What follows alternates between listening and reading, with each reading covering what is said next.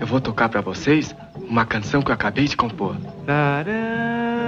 Ele mexe com as emoções das pessoas, provoca risos, lágrimas, vai do humor ao drama e é considerado a sétima arte ao redor do mundo. Estamos falando do cinema, que no dia 19 de junho celebra seus 122 anos. E esse ano, o cinema paraibano faz seus 101 anos de existência. Como qualquer narrativa, você entra num universo que não é o seu. O cinema funciona meio como um sonho que a gente sonha acordado, né? Então a narrativa é uma tentativa de a gente entender o mundo ao redor, de entender nós mesmos. Isso mexe muito com, com o ser humano. Ele está muito próximo de como funciona nosso cérebro, nossa psique. Então isso envolve emocionalmente o espectador, o público. E para produzir também é muito gostoso criar, né? escrever um roteiro e ver esse roteiro né, materializado em imagens e sons numa tela. Todo profissional do cinema, eles estão se expressando, estão colocando lá sua alma naquele produto.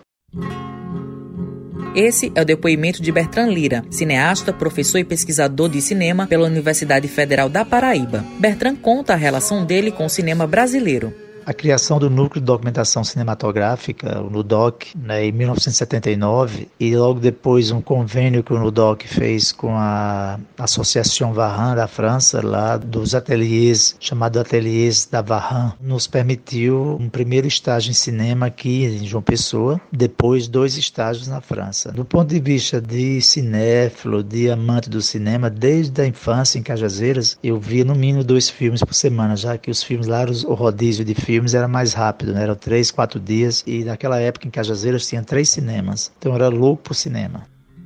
Não perde por isso. O professor universitário destaca a relevância dos movimentos artísticos para a sociedade. O cinema não só é entretenimento, não é só diversão, não só nos emociona, mas o cinema também nos faz pensar, o cinema nos faz entender a sociedade, nos faz refletir sobre a sociedade. Por isso é importante para a sociedade. O cinema é memória, uma tentativa também, como uma narrativa, do ser humano de compreender o mundo ao seu redor, de tentar entender o que se passa, o desconhecido, etc. E a arte, de um modo geral, sempre vão ser fundamentais, essenciais para uma sociedade, para a saúde mental de uma sociedade.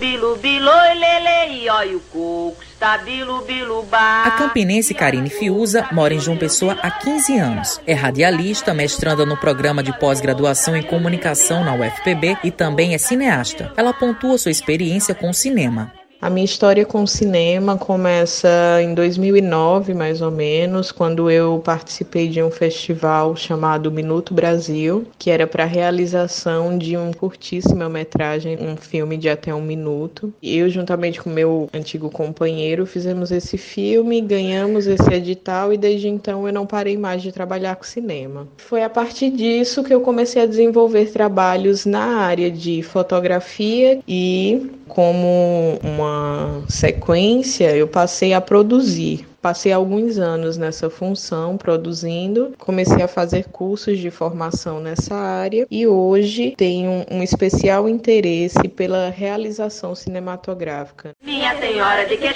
Fiuza destaca os desafios do cenário cinematográfico. Quando eu comecei a ingressar no circuito de cinema paraibano, né, conhecer as pessoas que faziam o cinema paraibano e entender como isso era possível diante das dificuldades que nós tínhamos de acessar políticas públicas e alcançar também financiamento privado, eu me encantei. E o cinema paraibano, ele é visto localmente, nacionalmente e internacionalmente, justamente pela criatividade e força que se tem. Isso para mim sempre foi um espaço de observação, de orgulho e de motivação para continuar fazendo audiovisual na Paraíba.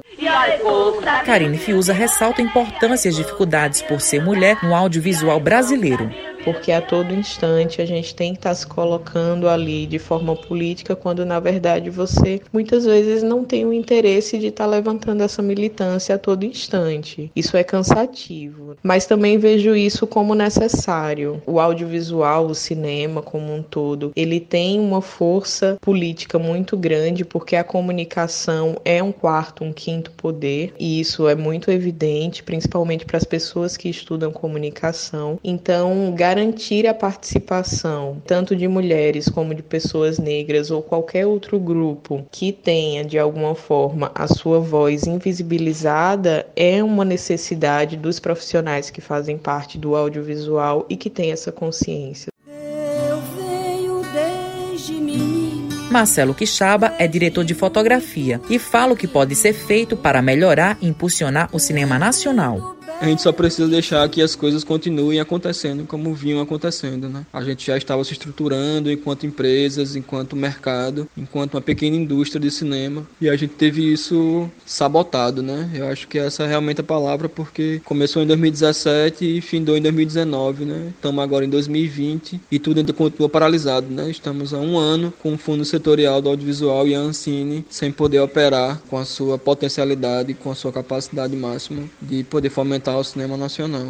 Não nasci pra ser guerreiro. Quixaba deixou uma mensagem de reflexão em relação ao cinema brasileiro. É um cinema nosso, né? Um cinema autêntico que traz nossa cultura, que traz nossa linguagem, que traz nossa sociedade, né? Que discute nossos assuntos. E o cinema norte-americano acaba colonizando toda essa América. E o nosso cinema aqui do terceiro mundo, nosso cinema ao sul e o cinema latino-americano, de uma forma como toda, é uma resistência a esse imperialismo do cinema norte-americano e que a gente não pode deixar perder, né? A gente não pode deixar acabar, nem pode deixar ser reprimido, a gente não pode deixar ser sufocado e a gente não pode ficar mais em suspensão suspensão como a gente tá, né? O cinema brasileiro tá em suspensão nesse momento, né? Espero que a gente saia bem dessa. Eu espero que o senhor tenha tirado uma lição. Com os trabalhos técnicos de João Lira, produção de Raio Miranda, gerente de jornalismo Marcos Tomás, Matheus Silomar, para a Rádio Tabajara, emissora da EPC, empresa paraibana de comunicação. Não é de Deus nem do diabo, não é de Deus, não é de Deus, não é de Deus nem do diabo, não é de Deus, não é de Deus, não é de Deus nem do